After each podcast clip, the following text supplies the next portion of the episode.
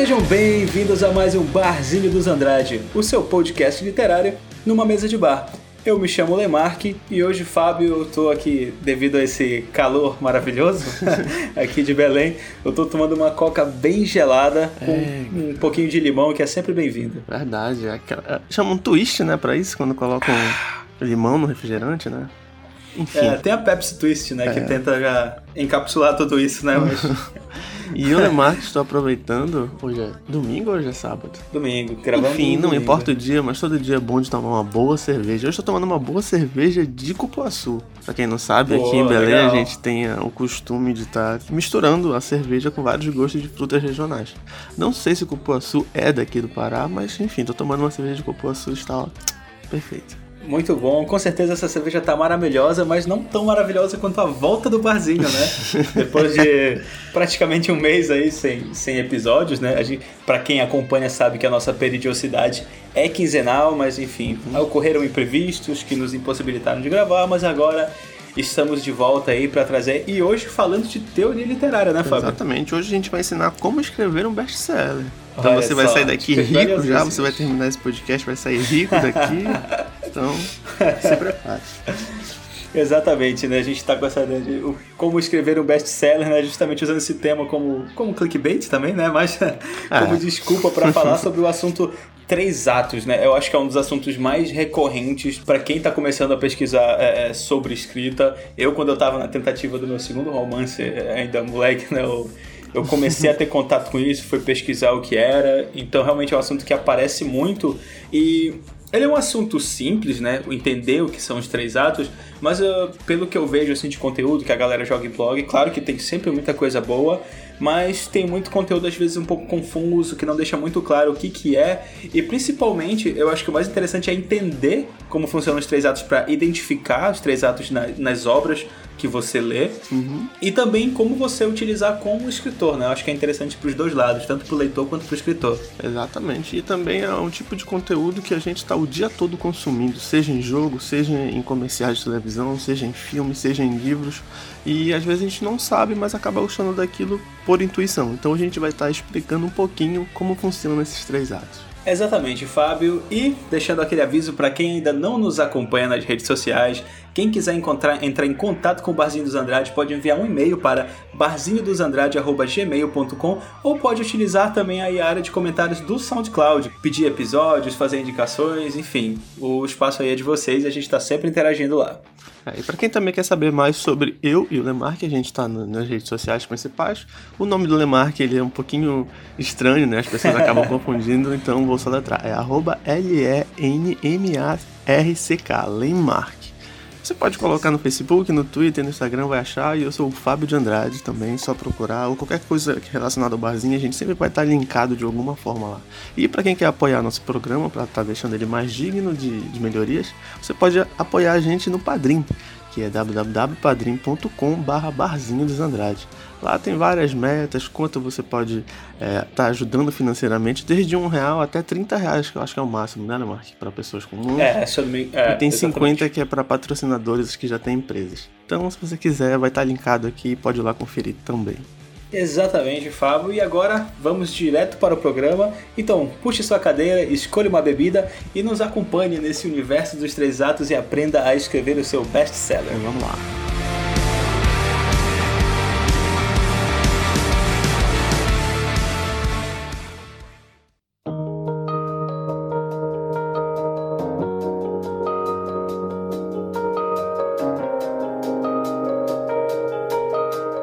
Para a gente começar a falar de três atos, é muito difícil a gente não citar um cara chamado Aristóteles.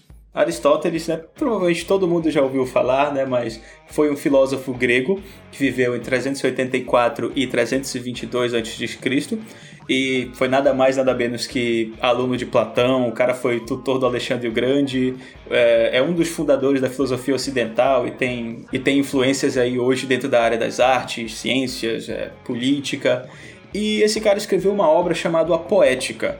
E o que acontece? Uma das bases para ele escrever esse livro foi que ele analisou uh, as peças ali no, nos anfiteatros gregos e começou a detectar que havia um certo padrão, uma certa repetição de estruturas dentro das dramaturgias. Então ele começou a desenhar um paradigma a partir disso. E ele trata esse paradigma justamente da seguinte forma, onde todas essas obras ele diz que continham uma parte que era o prólogo, depois viria um episódio e depois viria o êxodo, né? Que grosseiramente falando seria o início, o meio e o fim. E cada uma dessas estruturas ou cada um desses atos tem suas características próprias e maneiras de transicionar, né, entre um ato e outro, né? Enfim, entre outras coisas, o Aristóteles definiu, é, por exemplo, os, atos, os três, as três unidades de ação dramática, que é tempo, espaço e ação, e vários outros pontos em relação a essa arte, né?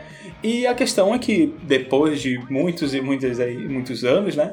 centenas aí de anos, literalmente, vários outros autores, pesquisadores beberam dessa fonte e foram criando novos paradigmas com base nesse fundamento. Então a gente tem aí o, o Joseph Campbell, que é muito famoso pela Jornada do Herói, a gente tem o Christopher Vogler, o, o Seedfield, Robert McKee, é, sei lá, Raimundo Carreiro, James Wood, Blake Snyder, até o King né, tem livro falando sobre é escrita. O Paul, né? Paul, cara.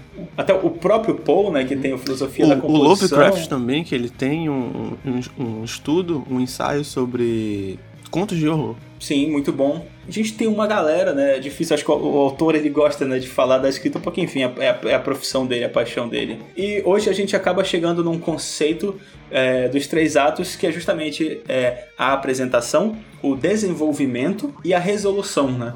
E eu acho que um dos, dos autores mais referenciados para esse quesito hoje é o Sidfield, né, Fábio? É o Sidfield. Ele, para quem não conhece, o Sidfield ele foi um cineasta na verdade, ele foi um consultor de roteiros, que ele trabalhou em Hollywood, então ele tinha contato com roteiros praticamente o dia todo. Ele lia de 5 a 6 roteiros por dia, e aí você coloca entre uma, não, entre 10 e 200 páginas de roteiro. Ele tinha que ler tudo isso num dia e escolher quais seriam bons para o estúdio estar comprando ou não. E a partir desse conhecimento, dessa vivência, dessa experiência com os roteiros, ele traçou que alguns filmes que eram muito bem aceitos pelas críticas, eles se padronizavam de alguma forma. E foi aí que ele surgiu, fez todo um tratado, conceituou e surgiu o paradigma de Seedfield, que é o que a gente vai estar tá explorando aqui nesse podcast hoje. Tem uma coisa, é, enfim, a gente tem que tirar o, o elefante branco da sala, né, Fábio? É. a gente tem logo que citar que existem pessoas, existem autores, né, pelo menos no cenário nacional, que eu e o Fábio temos bastante contato, a gente conversa muito sobre isso. Tem muita gente que bate no peito para falar que eu não gosto de fórmula, né? Então a pessoa ela não, não se interessa nesses trabalhos do, do Campbell, do Seedfield e de outros autores, justamente porque eles falam que vai criar fórmulas para tua história e isso vai, digamos que, aprisionar o teu processo criativo, né? Uhum. Vai acabar te limitando muito e você vai escrever uma obra muito engessada. Só que, é, na prática, né, o que, que acaba acontecendo? o tanto Aristóteles, ele não criou e chegou e falou assim, assim que tem que fazer teatro. Não, ele viu as peças e ele falou, olha, existe esse padrão aqui. O Seedsfield, ele é um cara que lia dezenas e dezenas de roteiros ali é, diariamente, né? Uhum. É, Claro que usando a métrica dele, né? Não necessariamente ele lia tudo porque ele já tinha uma técnica de leitura. Mas enfim, entrava em contato com muita coisa e ele notou que existia um certo padrão entre esses roteiros, né? Principalmente os roteiros que faziam sucesso. E a partir disso ele foi traçar um paradigma. E a gente vai vendo isso de vários autores que, que falam sobre essas questões de, de estrutura narrativa. Então, uhum. o que, que acaba acontecendo, Fábio, com o autor que não estuda essas coisas e o que acontece quando ele vai escrever uma obra?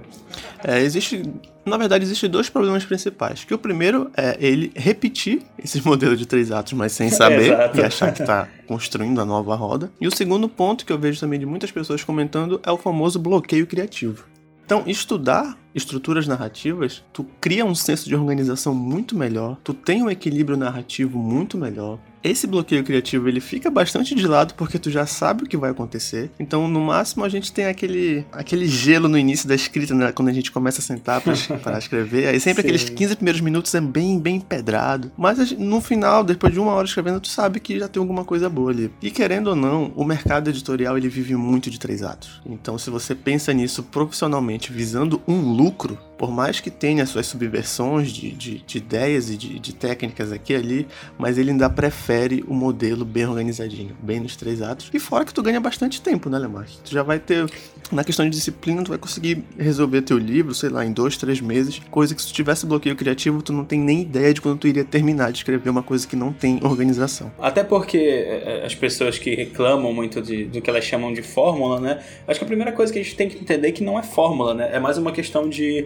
forma, né? É, é, um paradigma, né? É uma coisa bem conceitual. E o paradigma dos três atos, ele não, ele não diz o caminho que tu tem que seguir na tua história, né? Ele te aponta uma direção. Então, basicamente, o que tu vai ter, tu tem três estruturas, três atos, e entre esses atos tu vai ter pontos de virada entre cada um deles. Então, esses pontos são como direções pra gente que tá escrevendo. Exato. Então, tu sabe a direção que tu vai seguir, mas não necessariamente tu vai ter que traçar uma linha reta. Tu pode fazer uma curva para esquerda, para direita, aí em zigue-zague. Tu vai escrever a história da maneira que tu quiser, de acordo com, com as tuas referências, com o teu conhecimento, com o que tu acha interessante de colocar naquela história, o que é confortável para ti e interessante. Uhum. Então é uma coisa mesmo. O paradigma ele não tá ali para te prender, ao contrário, né? Ele tá ali justamente para te ajudar, para te não cair no bloqueio criativo, para te fazer uma história concisa, com coesão, coerência. E a gente vê grandes mestres da tanto da literatura quanto do cinema usando os três atos, mas usando da forma deles. Por exemplo, a gente tem o Hitchcock,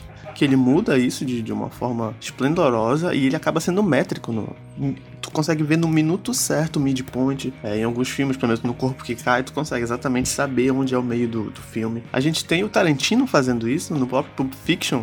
A gente acha que é um modelo totalmente Sim. diferente, mas todos os personagens principais ali estão seguindo os três atos da sua forma. A gente tem o Dan Brown mudando, colocando flashbacks aqui, sabe? Então todos se encaixam nos três atos. Não tem como fugir disso. O, o Christopher Nolan, né? É. Um diretor que é muito conhecido por estar transgredindo, digamos, essas regras, né? E eu acho que o maior exemplo disso é o Amnésia, que ele Sim. faz basicamente um filme que é de trás para frente, exato, né? Exato. E, o, e mas mesmo sendo de trás para frente, o clímax está no final do filme, né? Isso é muito interessante.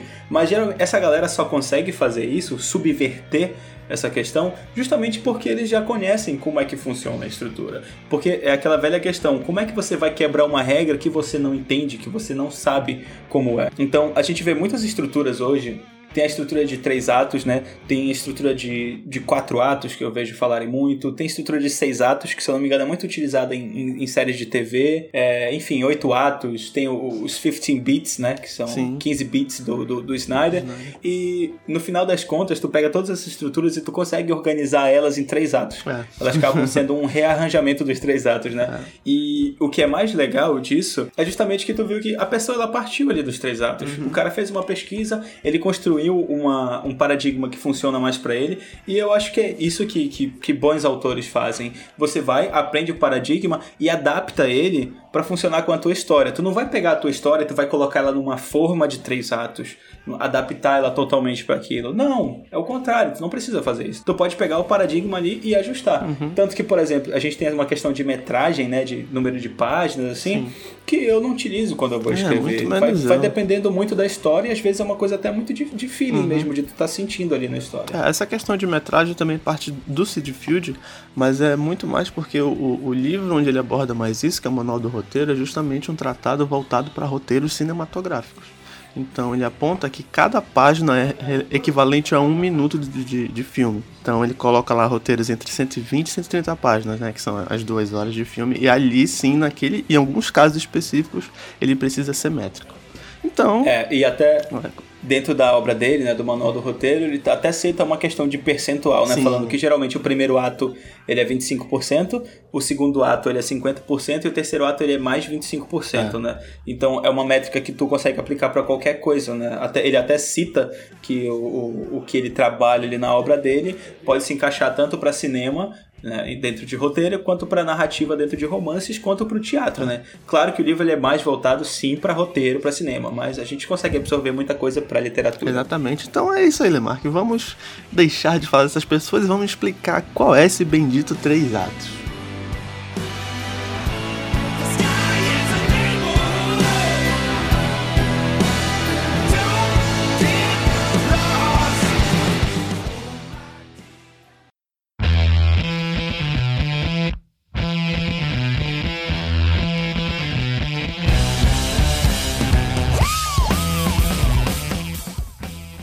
Primeiro ato, né, o primeiro dos três atos, ele é o ato de apresentação. Então, basicamente, ele é o momento onde eu vou apresentar a minha história e onde eu vou apresentar os meus personagens e eu vou apresentar uma premissa dramática.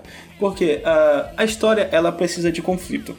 Se eu tô lendo uma história de uma pessoa que tá saindo de casa, indo na padaria comprar um pão e volta, e faz um cafezinho e come e tudo mais, e nada vai acontecendo ali, é, por que, que eu vou estar tá me prendendo a essa história, né? uhum. né? A não ser que eu tenha um conflito dramático do momento que, sei lá, ele se dirige para a padaria, e dentro da padaria começa a ter um assalto e o cara tem um, de repente uma síndrome de pânico, ele fica enlouquecido, aí ele volta para casa, sei lá, se tranca em casa e ele não consegue mais sair de casa. E eu desenvolvo uma história toda em cima é disso. É a minha vida aqui na Cidade Nova.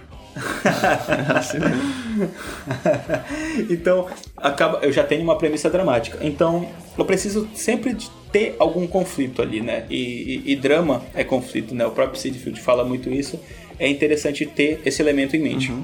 Mas enfim, esse primeiro, esse primeiro ato é onde eu apresento o meu personagem, eu vou ter que desenvolver ele, enfim, falar como que ele é, qual é a personalidade desse, desse meu personagem, do que, que ele gosta, né? Principalmente quais são as fraquezas desse personagem, né? Quais são os medos dele. E eu vou ter que criar toda uma circunstância em torno dele. Eu vou ter que apresentar esse universo em que ele vive, né? Como é que é o ponto de vista entre esse universo que ele vive e como é o relacionamento desse personagem com as pessoas que o cercam, né? Então eu vou criar todo o ambiente para apresentar quem ele é e principalmente eu tenho que gerar uma empatia, né? Para quem tá lendo, ou até uma antipatia, né? Tem Sim. histórias que, que funcionam dessa maneira. Mas enfim, eu tenho que criar um, um, elo ali entre o meu leitor e esse personagem protagonista do qual eu tô narrando a história. E acredito que tu vai concordar comigo, Lemark, também no ponto de. No world build, né? Que quando a gente tá fazendo background, é nesse momento do primeiro ato onde a gente tem que apresentar de forma bem coisa o ambiente onde o personagem tem que estar tá inserido, né? Com certeza. O, o, a ambientação, de novo, né? A gente. É citando as unidades dramáticas do, do, Platão, né? A gente tem tempo, espaço e ação, sim, né? Sim. Então o espaço ele é muito importante, né? Eu não posso ficar narrando a história de um personagem que ele tá num mundo sem fundo, né? Que ele tá, sei lá, num desenho do He-Man, que é aquele fundo que não, não troca, sabe? então a gente tem realmente que ter um espaço bem colocado, a gente tem que ter uma noção de tempo do que tá acontecendo para que a ação possa estar tá bem contextualizada, a gente consiga entender ela. Tá, então é marca, então tá, a gente já tem a teoria, então puxa isso para a prática. Cita um, um, alguma obra aí que apresente de, de forma que a gente está explicando aqui o primeiro ato. Eu vou puxar, claro, aqui, falar da maravilhosa Rowling, né? Vou citando Harry Potter, mais especificamente Harry Potter nos, nos livros, tá? Certo. Da Harry Potter e a Pedra Filosofal. Mas primeiro, o que a gente tem que entender? Quando eu, eu defino a necessidade do meu personagem, né? O que que move o meu personagem para frente, afinal de contas ele precisa ter uma motivação. Uhum. Uma forma interessante de eu criar drama ali, é, de eu criar conflito, é colocar obstáculos na frente desse meu personagem que se oponham à necessidade dele. Uhum. Por exemplo, o, o personagem, às vezes o personagem quer entrar, vamos supor, uma história com um personagem quer entrar para um coral e esse coral é de uma igreja que é, que é super conservadora e só tem gente branca lá. E ele quer muito entrar nesse coral, mas ele é negro.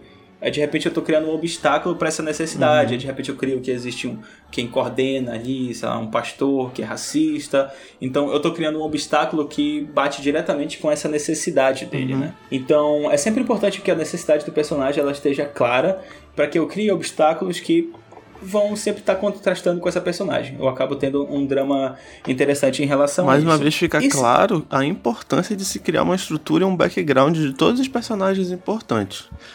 Por exemplo, a gente só. Com a galera que defende que só escrever o personagem vai se moldando, o personagem vai tomando conta da história, né? Ele acaba é, baixando, usando, baixando o personagem na cabeça do escritor e acaba se perdendo. Mas aqui, a gente sabendo de todas as necessidades dele, a gente consegue sabotar ele da melhor forma. E para exemplificar isso com Harry Potter, o que que acontece? Harry Potter ele começa com aquela cena de abertura que o, o Dumbledore chega e né, entrega o bebê na casa dos tios, né, o pequeno Harry, e o Harry cresce e ele vai levando uma vida muito merda, né, ali com os tios dele, sempre maltratado, né, tendo uma vida ali. Ele mora na mesma casa que o, que o primo ali, com, com a mesma idade, ou idades semelhantes, e a gente vê o tratamento completamente diferente em relação ao Harry com o Duda.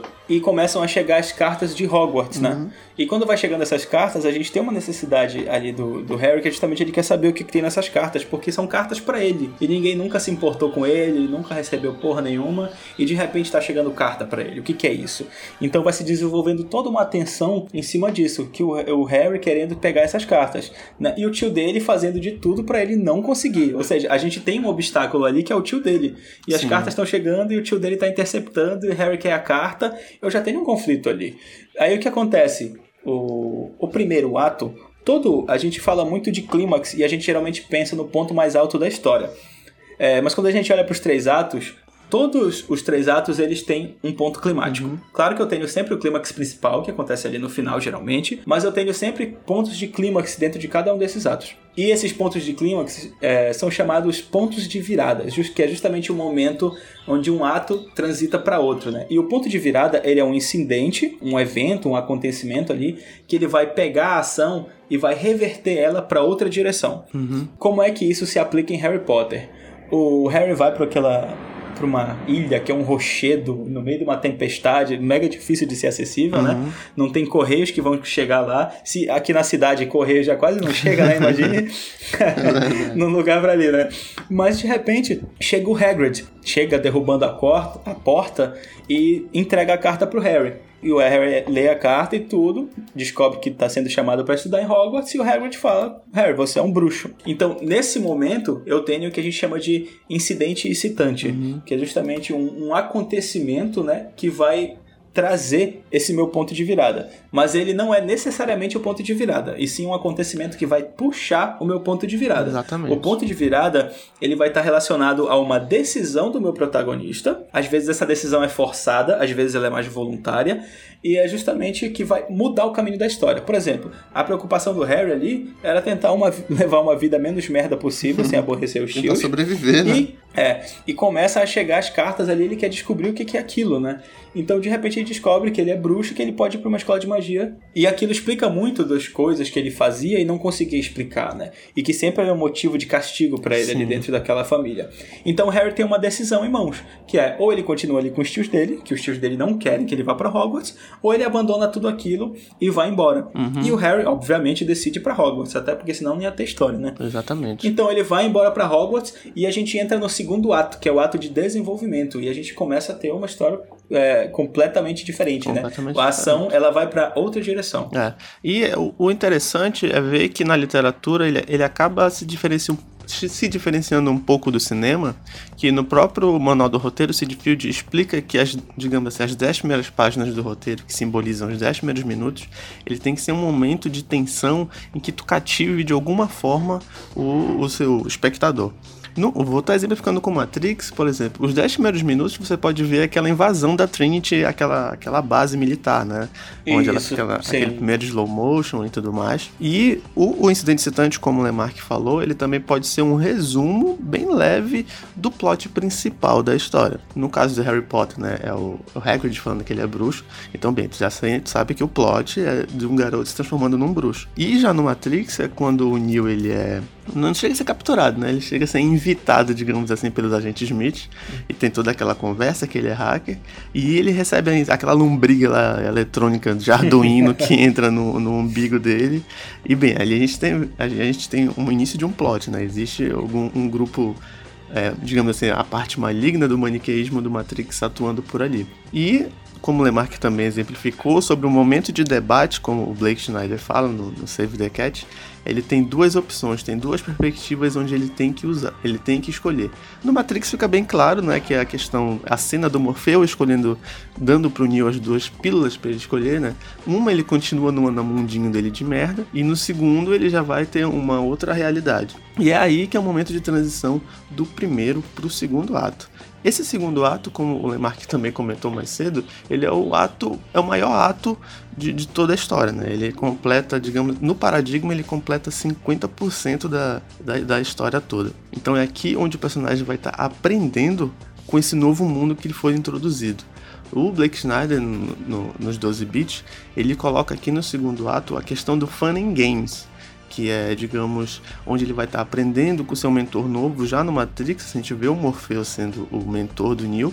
E aqui é onde ele vai aprender as artes marciais, vai aprender a, a utilizar as armas, né? Então, esse segundo ato é o ato de, de, treinamento do personagem principal. Aqui também tem as subtramas que são em, em, em, comédias românticas, são os pequenos flertes de alguns personagens aqui e outros ali. E uma coisa muito interessante, Lamarck, de, de se destacar desse segundo ato, é que em sagas literárias, principalmente de, de high fantasy, o livro termina aqui. Já percebeu que, por exemplo, assim, digamos, o primeiro volume, ele sempre termina no segundo ato, ele não tem a resolução. Por mais que a gente tenha os personagens é, continuando, mas é sempre a repetição, primeiro, segundo, primeiro segundo. A gente pode ver isso claramente também no Senhor dos Anéis. A gente termina o primeiro ato do, o segundo ato, na verdade, da Sociedade do Anel do Frodo, chegando lá naquela parte, e depois, na continuação nas duas torres, ele começa num outro primeiro ato. Então, em, em sagas de vários volumes, principalmente de high fantasy, de ficção científica, a gente tem o livro ou a primeira história terminando aqui no segundo ato. E é neste segundo ato onde tem o midpoint, que o, o Sid Field comenta que é o, a metade exatamente da história, e onde o personagem também tem outra questão de outra, outro problema de debate. É, por exemplo, no Matrix é o momento onde a Oráculo conversa com o Neo e ela fala para ele, olha, se tu tomar, dependendo das decisões que tu vai tomar, tu e o Morpheus podem morrer. Então ele já tem um peso a mais na costa dele. E geralmente se não for é, mudado essa questão do paradigma, depois do midpoint é um momento de maior derrota do personagem, onde ele está literalmente no chão. Morreu alguma coisa. No, no Matrix é o momento onde o Morfeu é capturado, né, né Demark? Sim, sim. É o momento onde, no, onde, onde, o Matrix é o momento é, onde ele, o Cypher também é, mata todo mundo ali, né? É, esse, esse acaba sendo um ponto mais pra frente, né? É porque assim, uh, quando a gente pensa em, em três atos e a gente pensa nesses pontos de virada, né? Entre cada um dos atos, eles são os plots fundamentais na história. Mas isso não significa que tu não pode colocar mais plots dentro das tuas, da tua uhum. história, né? Ao contrário, né? Tu precisa colocar Principalmente porque o segundo ato, como ele é um ato muito grande, ele precisa ter alguma coisa acontecendo ali no meio. É justamente por isso que existem algumas estruturas. O Fábio está citando aí o, o o Snyder que ele usa 15, 15, é, 15 bits, né? Uhum. São 15 elementos de, de, de plot. O, a própria jornada do herói é semelhante, tem a estrutura de oito atos que é, que é muito famosa nesse sentido. É justamente para guiar o autor ali, para colocar mais pontos durante esse desenvolvimento, para não ficar uma coisa muito arrastada. Quando a gente fala de Harry Potter, por exemplo, a, quando a gente pensa no desenvolvimento, a história, por exemplo, a gente olha para o protagonista, a gente olha para o Harry. O que que acontece de desenvolvimento do Harry? A gente tem o Harry aprendendo a ser um bruxo. Então tem todo o cotidiano de escola, tem o desenvolvimento da amizade dele com o Rony, com a Hermione. Só que existem momentos é, um pouco mais é, de clímax ali dentro. Por exemplo, existe uma questão da amizade do Harry com o Rony e com a Hermione, aí eles acabam falando mal da Hermione, a Hermione ouve, fica chateada com eles e vai pro banheiro das meninas chorar, né? E nesse meio tempo, um trágico montanhês adulto entra ali na, na escola, né? Invade ali a escola. E ele tá indo pro banheiro e o Harry e o Rony vão lá salvar ela. Então a gente tem um puta clima, que são as crianças enfrentando um trágico ali dentro. É um ponto alto ali daquela aventura, né? uhum. né? Então a gente tem um, um, a gente tem um clímax ali, né? A gente tem um incidente que vai gerar uma ação e depois aquela ação vai gerar um, um, uma reflexão dos personagens, né? E é, é o momento que faz a amizade deles crescer. Então, o interessante é que todo plot, todo momento de ação, coisas assim que acontecem dentro da sua história, é bom que eles tenham uma motivação.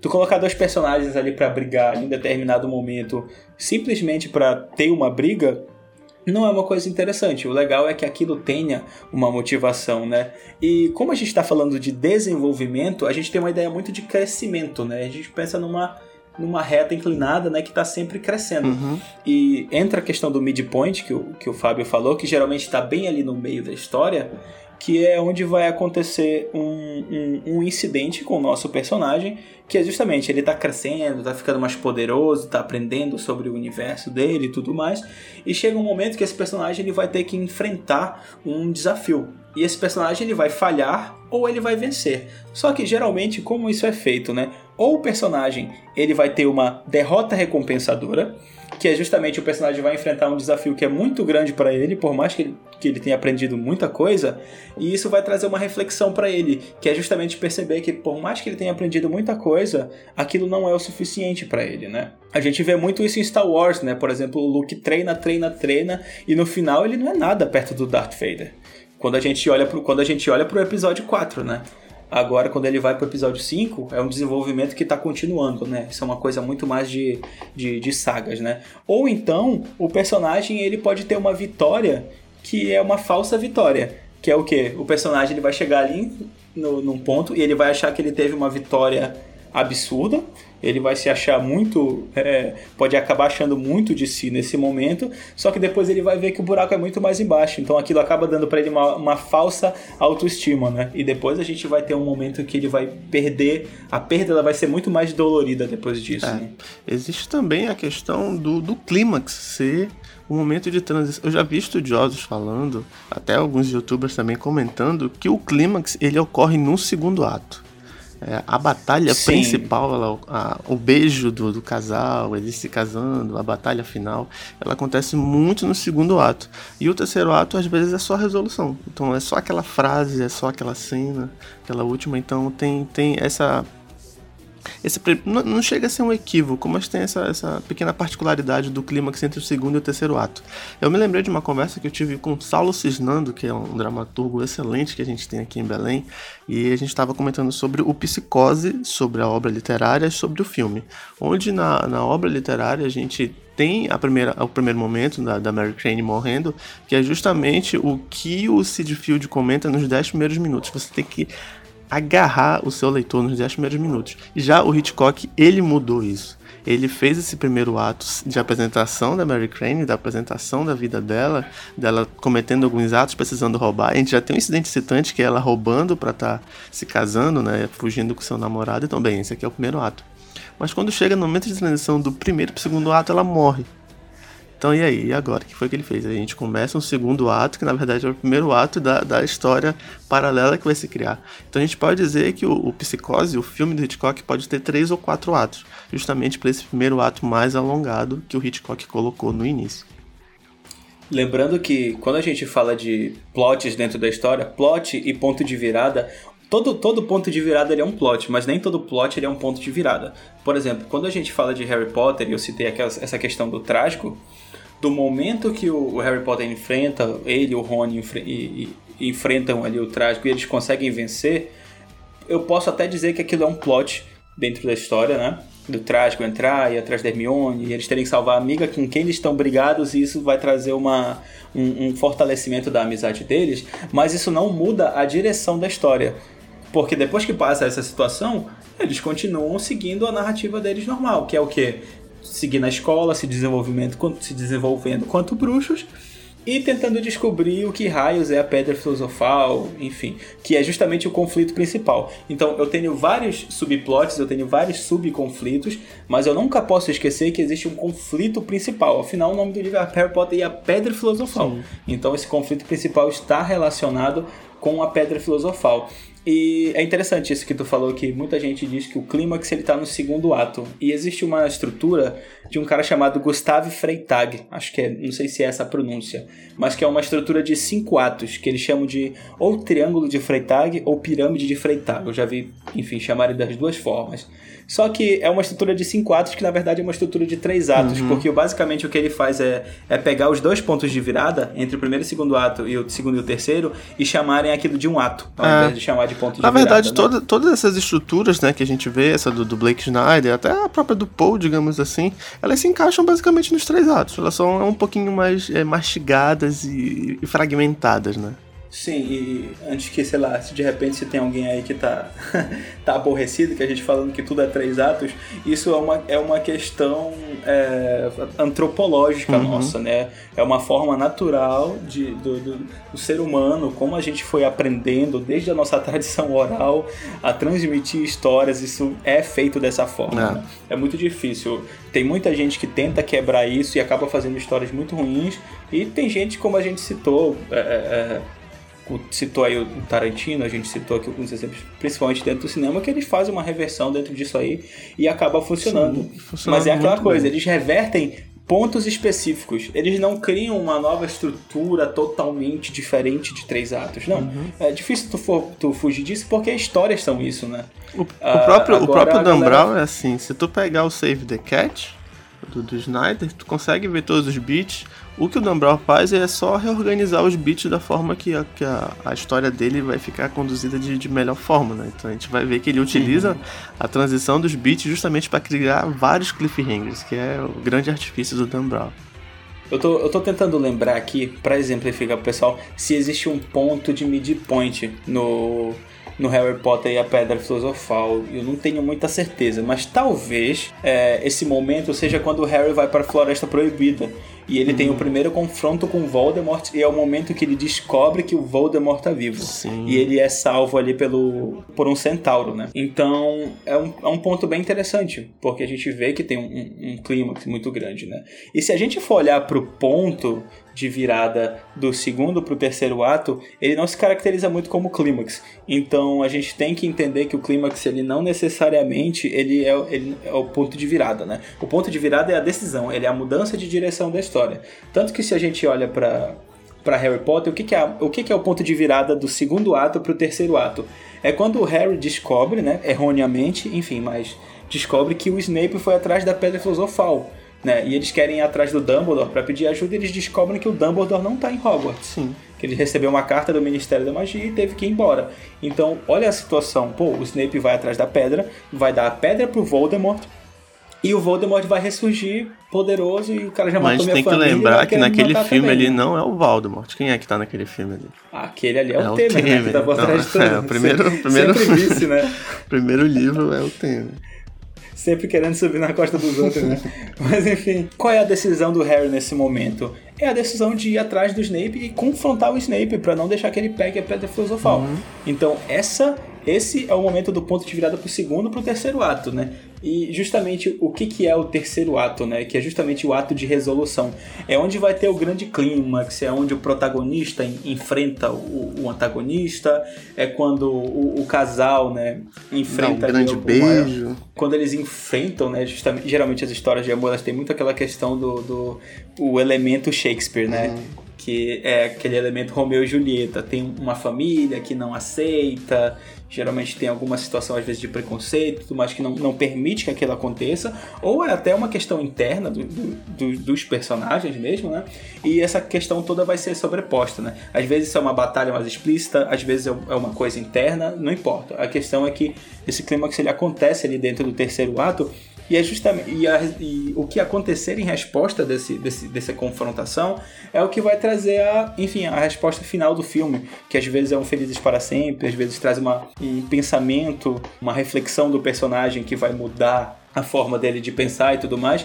E existe até alguns elementos de que conversam com o começo do filme, né? Por exemplo, quem a galera mais mais curte aí, né, que curte um, Donnie Darko, ele é um filme cíclico, né? Ele é um filme que o final conversa com o começo e aí a gente entende que aquilo tudo é um ciclo, né? Mas é um, acaba sendo um ciclo muito mais literal. E existem obras que já são um ciclo um pouco mais mais, mais poéticos, digamos assim, que é o caso, por exemplo, do próprio Harry Potter. Porque a gente tem o Harry Potter sendo tirado do mundo bruxo, né? Uhum. Pela morte dos pais e sendo entregue pro, pros tios. E ele é criado de uma maneira horrível. E aquilo ali é a casa dele, né? É onde ele vive e tudo mais. E de repente ele vai para Hogwarts.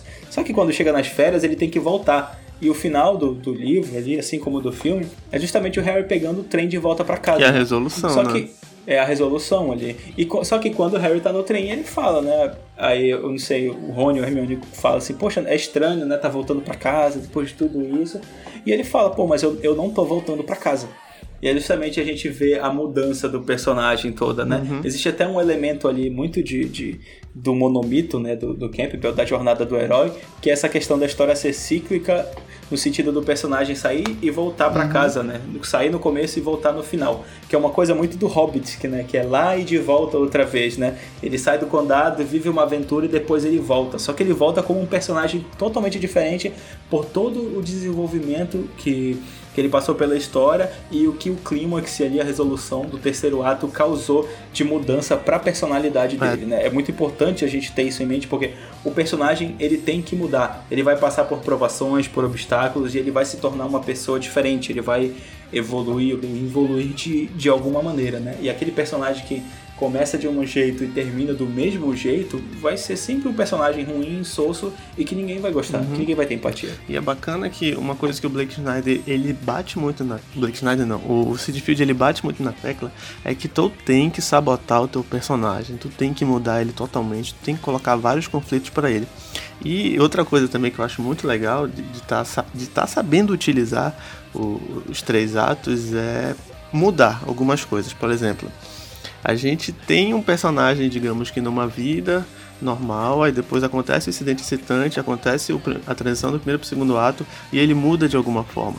A gente tem no, no filme Os Incríveis, nos Incríveis, a gente Fantástico. tem uma, uma prolongação do incidente excitante, que se a gente for colocar no relógio, acontece lá pelos meia hora ou 40 minutos de filme, onde a gente vê o seguinte, a gente vê o personagem, que acho que é o Roberto, o nome dele, né? Roberto, não tô lembrado do sobrenome. Roberto Justo. onde ele tá num momento ruim da vida, porque ele é um super-herói, mas não tá podendo atuar e vem um incidente excitante que deixa ele atuar. Então ele sai de um momento ruim e passa para um momento alegre. Então a gente vê essa sabotagem, essa mudança de, de perspectiva no personagem. Então você pode estar brincando com isso. Voltando um pouquinho para o final do segundo ato, onde é a, toda a apresentação do, do clímax, que é o momento de maior tensão da história, aquela batalha final, é o casamento proibido do, da menina casando com o cara errado. É, o final, final do terceiro ato. Né? Não, o final do segundo. É, é o momento do clímax. Porque como a gente comentou, né, tem, tem histórias que elas ainda estão no primeiro ato, tem outras histórias que o terceiro ato é só o momento de resolução. É, e que e geralmente até, eu falei assim, final do terceiro ato, mas geralmente o final do terceiro ato ele é uma coisa mais de maragem. É, né, só... A não ser que seja aquele filme que causa um impacto mega maluco Sim, e acaba do nada, exatamente. assim, que dá um, um, corte mais seco e tudo. Mas às vezes, às vezes o final ele tá até bem no começo do terceiro ato. Quando a gente olha pro, pro Senhor dos Anéis, tanto pro livro até quanto pro, pros filmes, né? É, é um, parece que é um final que nunca acaba, é. né? Porque o filme ele tem um final muito longo. O, o, problema todo ali do Anel, da Guerra do Anel, se termina, né? E a gente vai para aquela sequência de vários finais acontecendo, mostrando ali na, na Terra dos Elfos, o Frodo indo embora, mostrando o Condado. Né? Também é muito, muito mais pela estrutura de sagas, né? Que utiliza primeiro, segundo, primeiro, segundo, primeiro, segundo, e quando vai terminar a saga realmente vai pro terceiro. E, e voltando pro, pro clímax, existe um artifício que, que se pode colocar aqui, às vezes se deve para dar uma pitada melhor, que são os plot twists. Onde eles ficam muito bacanas aqui no clímax, que, que tu vê que é na batalha final e tu vê que o herói vai vencer, mas ele perde, de alguma forma. Exemplificando pro Matrix, é no momento onde o, o Neo resolve salvar o Morfeu, né? Ele vai lá, entra naquela, naquele prédio, começa com as armas, com aquele colete preto, couro, aquelas esquivas de bala que ficaram icônicas no cinema. E depois ele vai lutar com a gente Smith e ele leva um tiro. Aí tu, porra, o cara morreu, Isso. entendeu? Não, aí vem o plot twist que é a Trint beijando ele, né? É, a Bela Adormecida. E o poder do amor trazendo o Neil de volta. E aí sim ele consegue vencer o grande desafio. Então, nesse momento também é o momento onde os personagens vão saber se eles vão vencer ou não. Aí vem entrar a resolução, que em muitos casos pode ser, Lemarque, até uma contraposição do, da primeira cena de abertura. É, no momento onde ele está, sei lá, amanhecendo, a história começa num ambiente onde ele está amanhecendo, e aqui na resolução é um ambiente onde está anoitecendo e um, e totalmente diferente. É, digamos que seja talvez a parte mais poética de toda a história, né? Se, se for resumir tudo o que aconteceu com aquele personagem. Sim, sim. Mas é, olhando pro, pro arco dramático do, do primeiro filme, eu acho muito bacana essa questão de ele começa o filme sendo liberto, né? Isso. É, é legal que o filme ele começa, a cena de abertura ela se passa num terminal de computador, né? A Trinity está conversando com a galera e tudo, né? E estão falando sobre o Neil. E quando tu vai pra cena de mostrar o Neil, o Neil tá num computador, né? Ele é programador e tudo mais, ele é um hacker, ele né? É um hacker.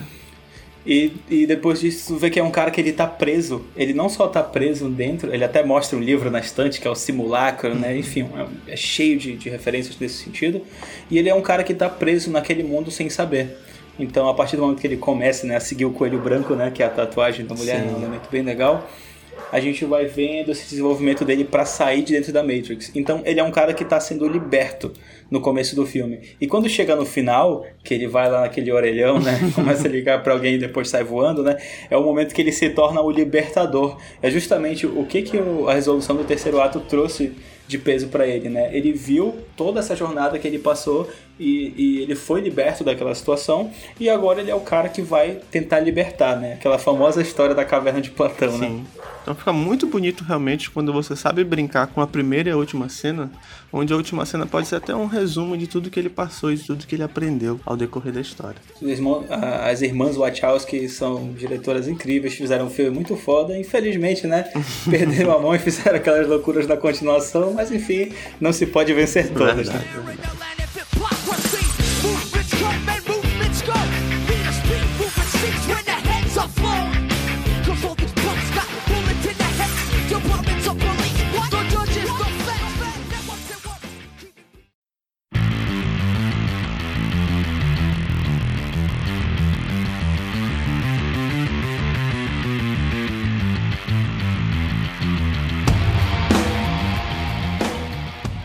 E aproveitando esse momento que a gente tá falando de três atos, por que não olhar um pouco das nossas obras, né, Fábio? Tentar analisar como é que os três atos se encaixam nelas.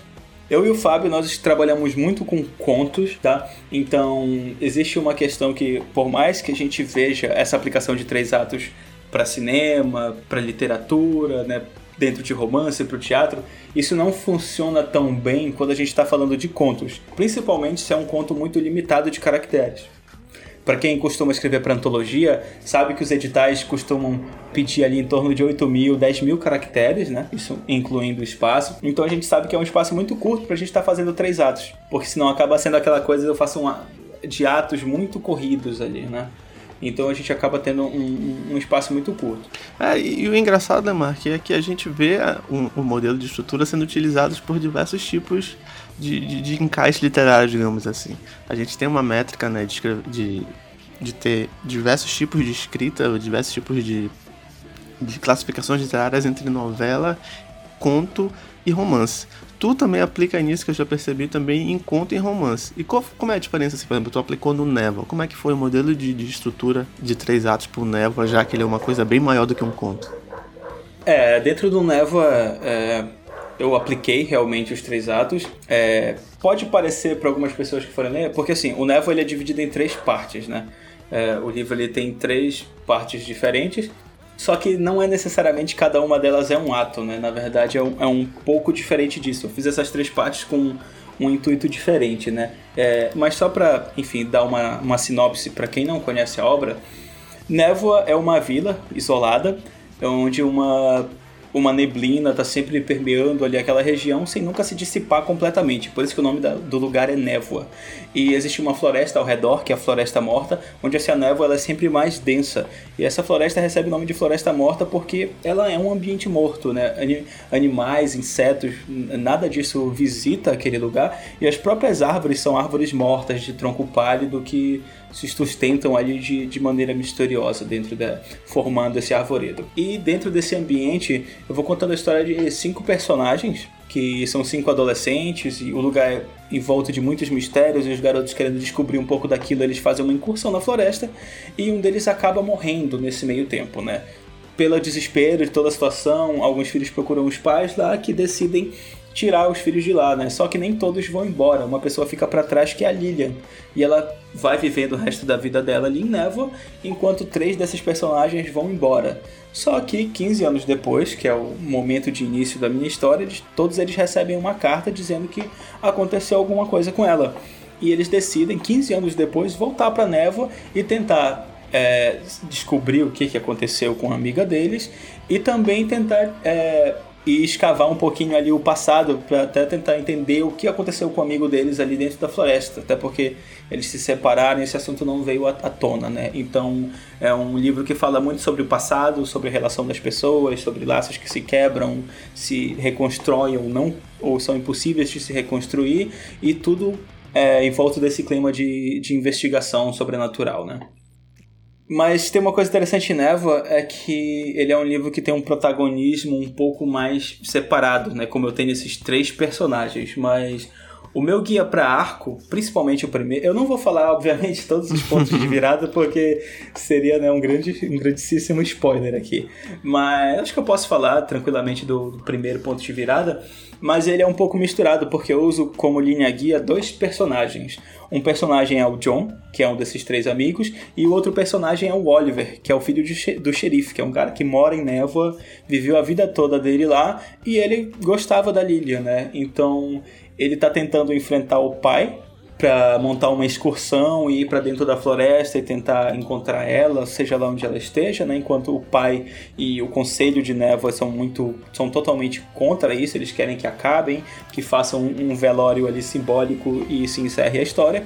Enquanto o John chega lá e ele recebe uma carta com um dado trocado, né? Foi uma carta que ele recebeu do irmão dele, tem um motivo para isso dentro da história onde ele diz, diz, na carta que ela morreu. E quando chega lá, ele descobre que ela havia desaparecido, na verdade, né? Uhum. E ele foi lá para o enterro, né? E não para investigar alguma coisa. Então ele tem uma relutância. Então é interessante que, meio que, o meu primeiro ponto de virada são dois personagens decidindo coisas opostas, né? O Oliver decidindo ir atrás da, da Lilia, tentar descobrir o que aconteceu com ela, e o John justamente sendo o contrário, chegando lá e falando: não, só vim para um, pra um para um enterro, eu não estou pronto para enfrentar o meu passado, né? Uhum. Enfim, a partir disso, né, o desenvolvimento do, dos personagens vai seguir uma linha é, totalmente diferente.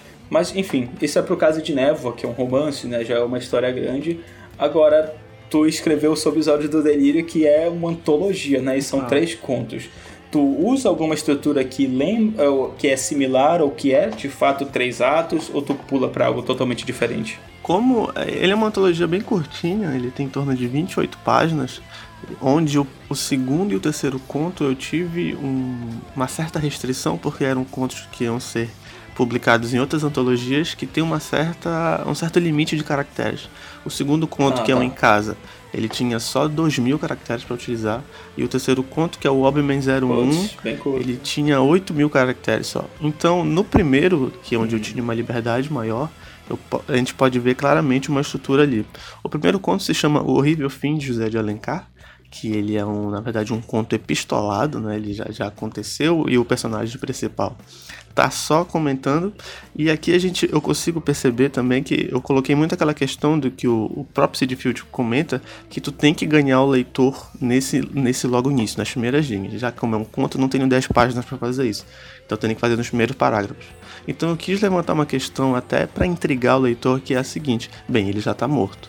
Então isso já vai impactar quem vai estar tá lendo. Então agora eu preciso descobrir como ele morreu.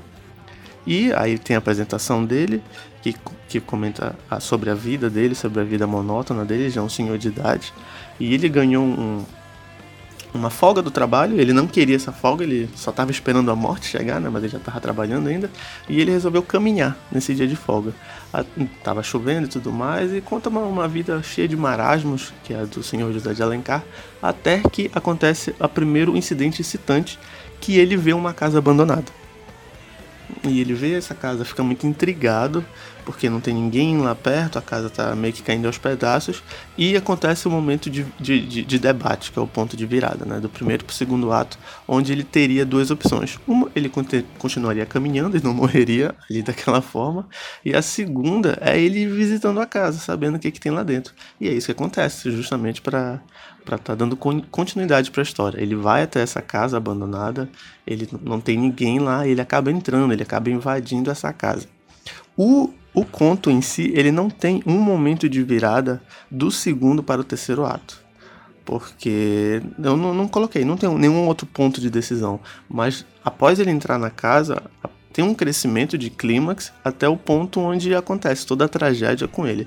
Já a resolução, que é o momento de, de saber tudo o que aconteceu depois, é, é, um informativo da polícia explicando o que foi que aconteceu pela, pelos olhos dela, depois de, de toda a conclusão do laudo. Então, por mais que seja um conto curto e não tenha todos os bits ou todos os pontos do modelo de três atos do Seedfield, ele ainda pode ser encaixado lá dentro. Assim também como, como tem, tem um conto um pouco maior, tu tem o Corvo do Inverno, né? E já diferenciando um pouco da névoa, como é que é colocar esses três atos no Corvo do Inverno? É, eu lembro que quando eu comecei a, a, escrever contos, eu escrevia de uma forma um pouco mais solta, né? E em determinado momento eu comecei a tentar aplicar um pouquinho mais de três atos, né? An antes do Corvo, tem o, o 27 Natal, que é um conto que eu coloquei lá na Amazon, já tem um ano que tá lá na Amazon e tudo, e eu sempre tive um feedback legal dele. E ele é um conto que ele é bem mais desenhado em três atos. Ele tem três atos claros, só que assim, contos são uma coisa é, fantástica para te estar tá subvertendo estrutura. É, eu acho que se tu quer subverter alguma coisa num romance, eu acho muito válido tu tentar subverter isso antes num conto. Uhum. Porque, enfim, é mais curto, tu gasta mais tempo e tu consegue pesar se aquilo funciona ou não, né? É. E o 27 Natal, ele tem, ele tem os dois pontos de virada, né? Os três atos muito bem definidos.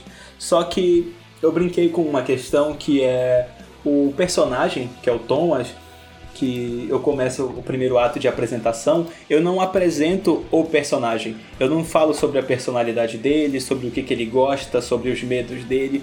Ele é uma pessoa é, completamente aquém pro leitor, né? A gente só sabe que ele tá fazendo alguma coisa e tu não entende muito bem o que, que é. Uhum. E o ponto de virada acaba sendo que ele sai de casa em determinado momento, no meio da noite, isso é uma, numa véspera de Natal, ele invade uma casa e mata o cara que vive nessa casa. E a gente não entende muito por que isso está acontecendo. E a gente basicamente só vai entender essas, as motivações dele, a necessidade dramática dele, quando a gente chega no final do conto. Se eu faço um romance de 300 páginas contando a história de um personagem que eu não falo nada sobre ele e eu só te revelo, sei lá, na página 290 qual era a necessidade dramática desse cara, seria uma história que é um saco. Mas como ele é um conto, né, é, apesar dele não ser um conto curto, ele tem assim umas 20 e poucas páginas, mesmo assim é um tempo suficiente que a, a pessoa compra essa ideia, né? É. De, putz, o que que tá acontecendo? Caramba, que loucura é essa? Então a pessoa é, é ela consegue comprar essa ideia. E quando ela chega no final, se ela quiser olhar para trás, ela consegue enxergar assim esses três atos. Agora o Corvo, ele já tem uma estrutura que eu utilizei que é uma coisa mais de observação minha em, em alguns contistas que eu gosto, que é a relação de uma estrutura de dois atos. Pelo menos é uma estrutura que eu, eu costumo olhar, principalmente nos contos do, do, Edgar Allan Poe, eu acho que ele segue mais um padrão assim que se assemelha a dois uhum. atos, que é justamente tu tem um ato de apresentação, tu, tu mostra quem é teu personagem, tu vai criando todo o, o desenvolvimento dele e das pessoas que o cercam, até que vai acontecer um determinado incidente que vai puxar para esse terceiro ato. E às vezes, aliás, puxar para o segundo ato. E às vezes, esse segundo ato do Paul, ele é curtíssimo. Às vezes o conto todo ele é só quase desenvolvimento e de repente chega no final acontece uma coisa é, é, é que te surpreende, tem um plot e tudo, e é, dá quase para te enganar, né? Quase como se fosse um único ato, né? Em, em, alguns pontos, mas geralmente eu vejo essa coisa como dois atos. E o Corvo do Inverno ele tem uma, um, uma leve subversão, assim, se a gente comparar com três atos, porque uh, o conto ele abre com um ataque, né? Pra, dando mais uma vez uma sinopse. Né? O Corvo do Inverno é um conto meu onde é, é uma cidadezinha onde nunca nevou e de repente começa a nevar. E as pessoas saem de casa, curiosas para ver, né? Nossa, tá nevando e tudo. E de repente desce uma revoada de corvos e começa a atacar as pessoas. E a galera começa a fugir desesperada para dentro de casa. E nesse meio tem o Tony, que é o nosso protagonista, que é uma criança que ficou sozinha em casa com os amigos, enquanto os pais saíram para comprar o jantar, né? Eles acabam ficando presos dentro de casa enquanto os corvos estão lá fora. E vai se desenvolvendo toda uma história porque o Tony é, tem a questão da sobrevivência, de sobreviver aos corvos, enquanto ele está lidando com a perda do avô, que foi uma perda recente, e ele fica ele está rodeado de morte, né? Enquanto ele vai refletindo sobre a morte e ele vai ouvindo a, a, voz do avô dele na cabeça, lembrando de coisas que o avô dizia, e isso tudo vai trazer um plot, né, uhum. pro, pro final do conto. Mas ele acaba sendo uma estrutura mais de, de dois atos. É, exatamente. Tem um outro conto também que que que está participando dessa antologia do, do Sob os Olhos Delírio, que é o último, na verdade, que pelo que eu vejo é o que o pessoal mais gosta, que é o Obi-Man 01 onde eu utilizo muito bem a, questão dos três atos, foi, foi bem pensado isso antes dele. E eu, eu gostei de usar um elemento que o, que o Dan Brown usa muito, que a gente comentou durante o programa também, que é a mudança de perspectiva de alguns pontos que são encaixados em outros lugares. É, na questão dos flashbacks, né? O, uhum. o conto se inicia com um enfermeiro de um hospício soviético. Ele está preso numa cela. Já começa aí, está preso numa cela ele está escutando os gritos da, da, da mulher amada dele sendo torturada em algum lugar mas ele deixa bem claro que ele vai mudar tudo isso, porque ele já tem um plano e isso vai acontecer dali a poucos minutos. Então a gente poderia ver um, uma história sendo bem curta, mas antes de acontecer um momento exato para ele colocar o plano em prática, ele vem fazer um flashback trazendo, resgatando de como as coisas chegaram até ali. Aí no momento que chega ali, volta para a cronologia normal do livro isso segue o, segue o final do livro, que eu também explorei uma outra questão, não deixei um final muito fechado, eu deixei muito mais na questão do, do leitor tá tirando as suas conclusões e eu fui bem feliz nisso, acredito que sim. É, eu acho fica parecendo até que tu pegou, digamos que um pedaço do segundo ato e trouxe ali pro começo do conto. É, né? é. E de, aí, de, aí depois desse começo, né, tu já é como se tivesse uma, uma pitada assim pra, pra instigar, né, o leitor. Uhum. Aí sim tu vai começar de fato o primeiro ato, né? Uhum. Então tu começa essa apresentação numa forma de flashback. Realmente é, fica uma estrutura bem interessante. É, eu coloquei justamente o momento onde o personagem tá mais quebrado, tá no fundo do poço, depois do midpoint, logo no início do livro. Aí depois eu venho explicar como tudo isso aconteceu até chegar no, na resolução final do, do conto, que é o Oberman 01. E a gente também está é. participando de, de, de, revistinhas pulps aqui, também organizadas pelo Teatro de Apartamento e pelo Saulo Cisnando, que foi comentado aqui no grupo. E a gente... É, recentemente teve o lançamento da segunda é, edição, né? O lançamento da segunda edição que foi sobre assombrações. O Lemark, a primeira foi sobre monstros, onde o Lemark falou sobre o bicho papão, eu falei sobre lobisomem. E na segunda edição o Lemark contou sobre o Clube dos Descafeinados e eu trouxe um conto chamado A Cova. Então comenta um pouco, Lemark, de como foi a estrutura para escrever o Clube dos Descafeinados.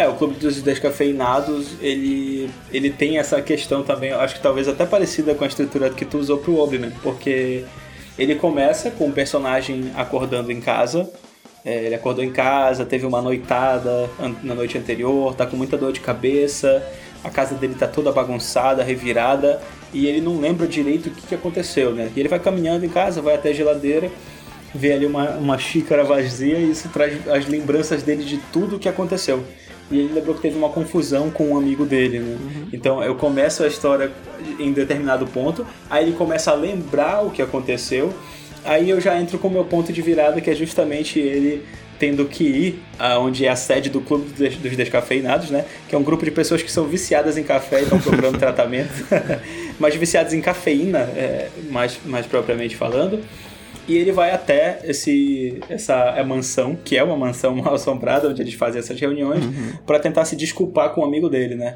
Então esse primeiro ato ele é bem mais curto e a história basicamente toda se desenrola nesse segundo ato. Uhum. O, o plot ele acontece bem dentro do segundo ato. Agora, o meu primeiro conto, que é o conto do bicho papão, ele já é um três atos clássico. Ah. Eu fiz ele literalmente eu desenhei primeiro ato, segundo ato, terceiro ato, ponto de virada, midpoint. Eu fiz tudo isso quando eu fiz, eu segui toda todo o beabá do Seedfield, né?